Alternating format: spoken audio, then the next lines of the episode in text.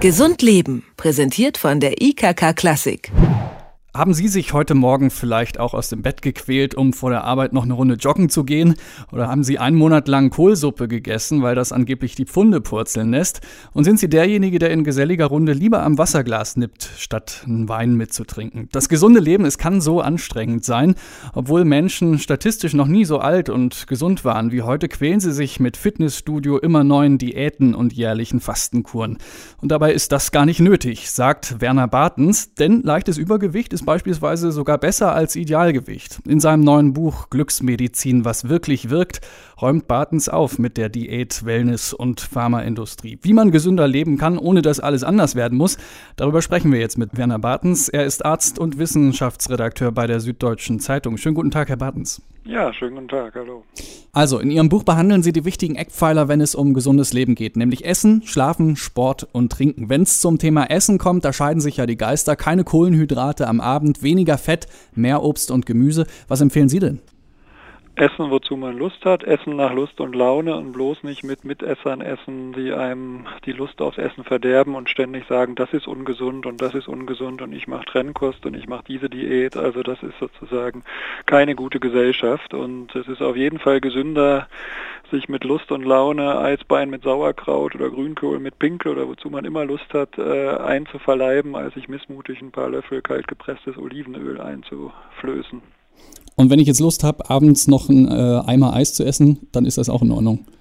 Ja, einen Eimer werden sie wahrscheinlich nicht essen, aber es ist mittlerweile so, ich meine, das ist ja keine Privatlehre, die ich da aufstelle, sondern das ist alles mit mehr als 200 Literaturangaben aus wirklich weltweit äh, der hochkarätigsten äh, medizinischen Fachliteratur belegt. Ich berufe mich daher auf Studienergebnisse und da weiß man mittlerweile, dass es sowas wie gesundes Essen in dem Sinne eigentlich gar nicht gibt. Also jahrelang wurde propagiert, auch von offiziellen Stellen, dass Obst und Gemüse vor Krebs schützen und äh, Brokkoli vor Krebs und Himbeeren mögen keine Krebszellen und was da auch alles an Buchtiteln gab. Und mittlerweile müssen die alle leider zurückrudern, weil man festgestellt hat, dass das eben äh, nicht so bewiesen ist und dass man nur sagen kann, äh, Essen ist tödlich, weil alle, die ihr Leben lang gegessen haben, sind dann auch gestorben. Und äh, und deswegen ist das mit der Gesundheit, gesunden Ernährung äh, wirklich nicht belegt und es gibt sogar eben äh, unabhängige, hochkarätige Untersuchungen, die zeigen, dass beispielsweise Menschen in Italien, die Pizza essen, äh, länger leben und seltener krank werden als äh, welche, die das nicht tun, äh, was eben nicht unbedingt an der Pizza liegt, sondern daran, dass Pizza auch in Italien ein typisches Essen in großer Runde ist, wo man meist zufrieden ist und, und Spaß hat. Und deswegen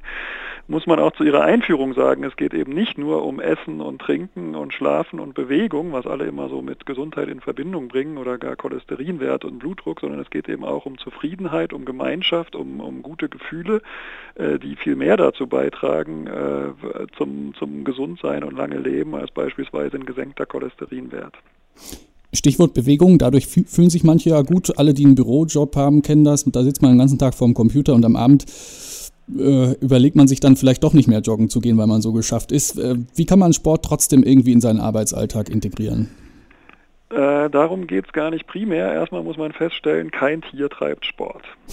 Ähm, Sport ist was, ich mache es gerne, ich mache es auch relativ regelmäßig, ähm, aber man muss sich vorstellen, dass genau aus dem Grund, den Sie genannt haben, dass viele schlechtes Gewissen haben, weil sie denken, sie müssten mehr Sport machen, am besten dreimal die Woche, dreiviertel Stunde oder so, und dann kommen sie nicht dazu und dann machen sie es nur einmal die Woche oder nur einmal alle zwei Wochen und dann übertreiben sie es nämlich. Das führt dazu, dass 60 Prozent, die Zahl hat mich umgehauen da bei den Recherchen, 60 Prozent aller Hobbyläufer zu schnell laufen und sich damit nicht nur um einen Großteil des Trainingseffekts bringen, sondern auch eher Schäden an Herz und Kreislauf riskieren. Und dann muss es einfach eine, muss man eine Risikoabwägung machen, also durch Sport, aber da muss man es wirklich so in dieser Kategorie zwei, dreimal die Woche, dreiviertel Stunde aufwärts und das über Jahre machen, kann man tatsächlich eine Lebensverlängerung erreichen und zwar um bis zu acht Jahre ist so der Stand in der Sportmedizin. Man muss sich das nur gut überlegen, weil diese gewonnene Lebenszeit, die geht fürs Training drauf. Was Sie in Ihrem Buch auch sagen, ist zum Beispiel, dass ähm, Familien, Haustiere und Grünpflanzen gesund halten. Warum? Naja, das ist so ein bisschen, ich, ich hatte auch überlegt, ob ich das Buch nenne, Das Leben ist keine Problemzone oder, äh, was mir auch sehr, sehr gut gefällt, so heißt jetzt ein, eins der ersten Kapitel, wer ständig vorbeugt, kann sich nie zurücklehnen. Und äh, weil die meisten Menschen halt einen wahnsinnigen Stress um ihre Gesundheit machen, ständig das Gefühl haben, sie müssen das erarbeiten, müssen sich darum kümmern. Äh, und das allein macht ja schon ungesund, weil Gesundheit eben auch so ein Zustand der Selbstvergessenheit ist, so der sich von alleine einstellt, so ähnlich wie bei Glück oder Liebe, wenn man sich ständig fragt, bin ich denn jetzt verliebt, bin ich denn jetzt glücklich oder bin ich denn jetzt gesund, dann ist das gar nicht so und deswegen möchte ich den Leuten, also dann ist das Glück oder die Liebe oder die Gesundheit schon wieder dahin. Ähm, deswegen möchte ich den Leuten zurufen, entspannt euch und äh, man muss kein anderer Mensch werden, um äh, sozusagen gesund und zufrieden zu leben und deswegen gibt es eben auch diese ganz netten Alltagsempfehlungen und Alltagstipps. Es ist mittlerweile belegt, bewiesen, dass wer Haustiere hat, ähm, gesünder lebt, nicht nur weil er vielleicht mit dem Hund irgendwie um Block rennt jeden Tag, sondern einfach dieses sich kümmern, für etwas verantwortlich sein. Und das gilt eben sogar für Topfpflanzen. Und so gibt es eine ganze Menge kleinerer Nebenbefunde, die sozusagen nebenbei äh, schon dazu führen, dass man gesünder und, und glücklicher und zufriedener lebt. Äh, und da muss man auch sagen, dazu gehört auch zu, dass manche ähm, vermeintlich schlechten Angewohnheiten in Wirklichkeit gute Lösungen sind, weil man eben bestimmte Dinge macht. Ich esse beispielsweise jeden Tag direkt nach dem Mittagessen ein Stück Kuchen, meistens Schokokuchen, manchmal auch so ein Zitronen-Baiser-Törtchen. Äh, da freue ich mich drauf und das ist mir dann völlig, äh, das lasse ich mir auch nicht mies machen und das ist dann viel, viel besser für meinen Gesundheits- und Seelenzustand, als jetzt irgendwie da was angeblich Gesundes zu essen. Und genauso kann es, auch wenn das politisch nicht korrekt ist, okay sein, gesund sein, wenn man sich nach einem anstrengenden Tag abends eine halbe Stunde oder Stunde von Fernseher setzt, um erstmal runterzukommen, weil danach ist man vielleicht dann wieder bereit, um sich mit Freunden zu treffen oder was anderes Nettes zu machen oder zu lesen oder ins Kino zu gehen oder sonst was. Also das ist, ist für jeden anders und da haben viele Menschen ja glücklicherweise schon gute Lösungen entwickelt für sich, was für sie gut ist, für eine Gesellschaft, für einen anderen einsamer Spaziergang, für einen dritten kurz äh, sich zerstreuen und für einen vierten wieder, was weiß ich, Sport. Äh, und da möchte ich den Leuten eben auch zurufen, lasst euch da nicht kirre und verrückt machen. Also geht es auch ein bisschen darum, sich selber so kleine Glücksmomente zu verschaffen, die dann letztendlich gesund machen, sozusagen. Ja, und die sind gar nicht so klein. Ich meine, ja. das, mein vorheriges Buch Körperglück, wie gute Gefühle gesund machen, das, das, das war ja eigentlich ein Buch über Psychosomatik, was eben gezeigt hat, wie eng das zusammenhängt und dass man nicht nur dieses diffuse Geist und Seele und was man seit tausenden Jahren, Körper und Seele, dass man seit tausenden Jahren weiß, dass das zusammenhängt, sondern da kann man beispielsweise auch, auch zeigen, das äh, kommt eben auch jetzt im aktuellen Buch vor, vor, wie sich beispielsweise so destruktiver Streit auf die Gesundheit auswirkt. Also wenn ich mich mit meinem Partner streite, da kann ich ja sagen, du hast völlig Unrecht, außerdem warst du schon immer doof und deine Mutter ist auch doof und ich finde dich überhaupt scheiße. Oder man kann natürlich sagen, hey, so übertrieben gesagt, ich liebe dich, aber in dem Fall hast du Unrecht.